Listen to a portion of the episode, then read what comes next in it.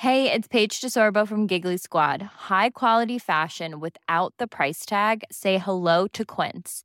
I'm snagging high-end essentials like cozy cashmere sweaters, sleek leather jackets, fine jewelry, and so much more. With Quince being 50 to 80% less than similar brands.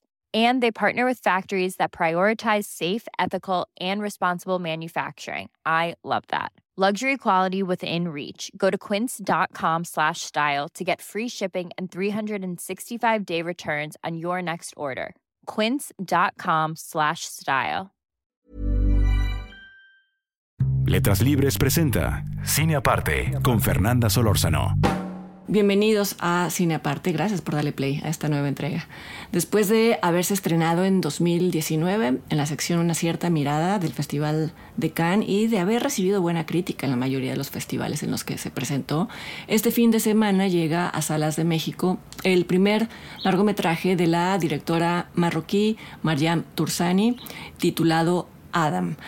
El título original es así, simplemente Adam. La distribuidora en México agregó el subtítulo Mujeres en Casablanca. Eso normalmente se hace para dar más información al espectador sobre la película. En este caso podría ser un poco redundante, tanto muy pronto queda claro que las protagonistas son mujeres en Casablanca, pero quizá de forma involuntaria, eh, en este caso particular sí, sí tiene un valor adicional este subtítulo y es que eh, ser mujer en Casablanca tiene una particularidad.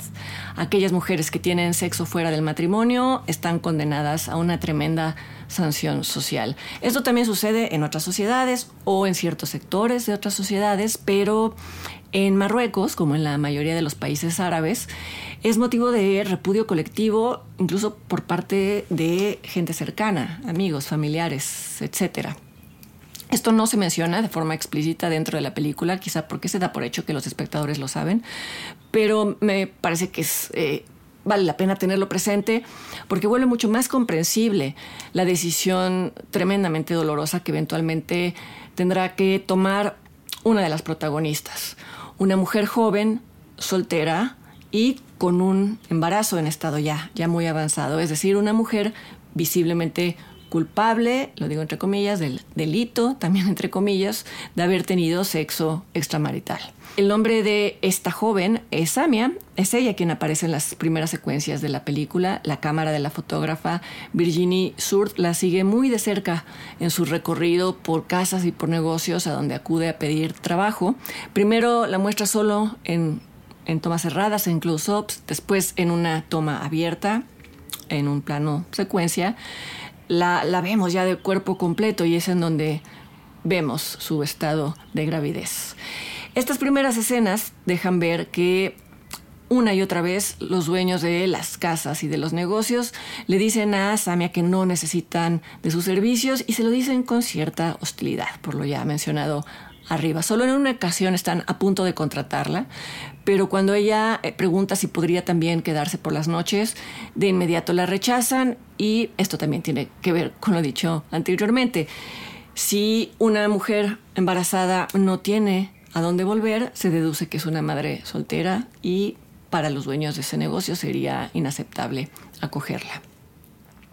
En una de estas casas abre la puerta una niña pequeña, sonriente, eh, encantadora llamada Guarda, con quien Sammy establece una conexión emocional casi inmediata.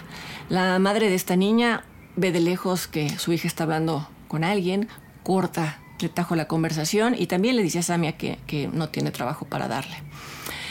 Esta mujer, la madre de guarda, tiene una particularidad que la vuelve un tanto enigmática y es que su, su cara, sus gestos, sus ademanes, su forma de hablar revelan una amargura que no parece ser una amargura de la circunstancia, es decir, no parece ser una amargura dirigida específicamente a Samia, sino parece más bien una amargura enquistada y cultivada durante muchos años. Aún así, aún con esto, ah, con estos atributos, Alba observa que Samia se siente en la acera de enfrente, que eh, muy pronto va a caer la noche, que eso significa que la mujer va a pasar la noche en intemperie y entonces le invita a quedarse dentro. Como veremos pronto, Alba también es una mujer sola, pero no soltera, y esto queda claro porque tiene un negocio, porque es bien aceptada por los demás, tiene buenas relaciones con los vecinos, tiene incluso un pretendiente. está sola porque es viuda y esto explica su relación áspera con la vida, pero la explica solo en parte, eh, porque muy pronto la película deja ver que lo que en verdad hace o ha hecho infeliz a Alba es paradójicamente haber negado o seguir negando el dolor que le produjo la muerte de su marido. Pienso en cuántas maneras esta película se habría podido resolver de formas mucho más predecibles y convencionales, y son muchas las maneras. Por ejemplo, no sé, si el guion propusiera que el cariño que surge espontáneamente entre Samia y la pequeña niña se convirtiera en una amalgama entre las dos mujeres, que en adelante este, ellas se harían compañía, que se eh, quizás se iban a aligerar mutuamente sus respectivos pesos, etc. Pero Adam, Mujeres en Casablanca, no toma esa salida fácil y eso es algo que se agradece, en, vamos, tan solo por ser la excepción a la regla. La forma que tiene Samia de ayudar, eh, por así decirlo, a Alba una vez que intuye o descifra cuál es el origen o el motivo de su, de su cerrazón, no es eh, haciéndola reír o provocándole momentos de alegría, y mucho menos tolerando sus malos tratos, porque bueno, entiende de dónde vienen, pero no tiene por qué ser ella el objetivo. Lo que hace es llevar a la viuda por un camino que la viuda no había querido recorrer y llevarla hasta un lugar al que durante mucho tiempo la viuda había evitado ir. Y ese lugar en donde uno debe de aceptar cuánto le ha dolido la pérdida de alguien. Y es el lugar en donde se reviven sensaciones y recuerdos que quizá resultaba más fácil dar por cancelados. El recorrido por ese camino y la llegada a ese lugar le provocan a la viuda un dolor casi físico. Así es como, como lo podemos ver como espectadores. Todo esto sucede en una sola secuencia, una secuencia que prácticamente no tiene diálogos, en, una secuencia en la que la música y el tacto, lo que vemos que sucede a nivel sensorial, reviven en la, en la viuda una sensualidad, valga la, la redundancia, que ella mantenía ya bajo candado. Y es que paradójicamente revivir placeres es lo que le, es lo que le produce dolor, pero solo en un primer momento. Pasada esa primera prueba, esto la lleva a volver a habitar su propio cuerpo, incluso a volver a mirarlo al espejo, algo que seguramente ya no había hecho durante años. Y es así que la directora consigue, sin grandes aspavientos, de forma bastante eficaz, directa y sin verborrea, hablar de algo tan complejo como las consecuencias del duelo reprimido. Y casi sin que uno lo espere, va a hacer lo mismo con el personaje de Samia. En apariencia lo que une estas dos mujeres es sus soledades, sus respectivas soledades, pero llega el momento nos vamos a dar cuenta de que no es eso, es otra cosa. Lo que las, lo que las une o, que lo que tienen en común es el hecho de que las dos le declaran la guerra a sus propias emociones, hacen lo posible por no sentirlas, cosa que como se sabe no suele tener tan buen final. La batalla de Samia en contra de su propio dolor, comienza ya más avanzada la trama, cuando el bebé que llevaba en el vientre se materializa en el mundo, cuando, cuando nace con sus fragilidades, con, con su inmensa vulnerabilidad, con sus necesidades, y este es el bebé al que se refiere el título, este es el Adam del título. Como mencioné al principio, y por eso quise subrayarlo, no es viable para Samia para ninguna mujer en, Marruecos ser una madre soltera. Y esto es lo que hace que el personaje considere separarse de su bebé, es decir, darlo en, adopción una vez que nazca.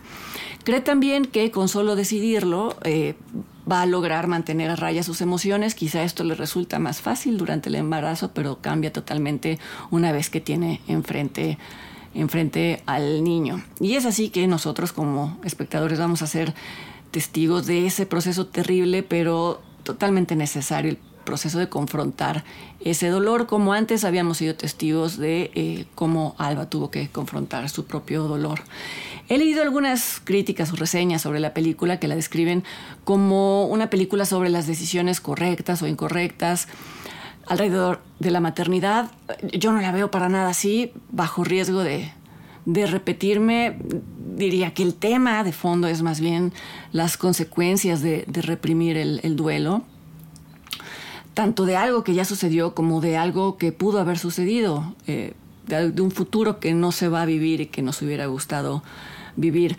Por supuesto que hay un comentario social en tanto que la decisión de Samia de separarse de su bebé, suceda o no, ya lo van a descubrir ustedes, es una decisión provocada por la cerrazón moral de quienes la rodean, una cerrazón moral a la vez eh, justificada por la religión. Y en ese sentido también hay una crítica de la directora a la misoginia al fondo de esa cerrazón, de esa cerrazón moral. Pero insisto, aunque la maternidad es un tema presente a lo largo de toda la película, no solo por el embarazo de Samia, sino en la presencia misma de la pequeña niña, sería injusto para la película misma eh, interpretar su desenlace como un argumento a favor o, o, en contra de las decisiones que toma una mujer ante la perspectiva de ser madre. Creo que entenderla de esa manera equivaldría a juzgar a Samia y eso volvería totalmente incongruente la empatía de la directora, la empatía que les ha demostrado a sus personajes durante toda la película. Adam, Mujeres en Casablanca, se está exhibiendo en varios cines del país. Pueden consultar carteleras en internet y yo los invito para que me acompañen la siguiente semana aquí a otra entrega de cine aparte. Hasta entonces.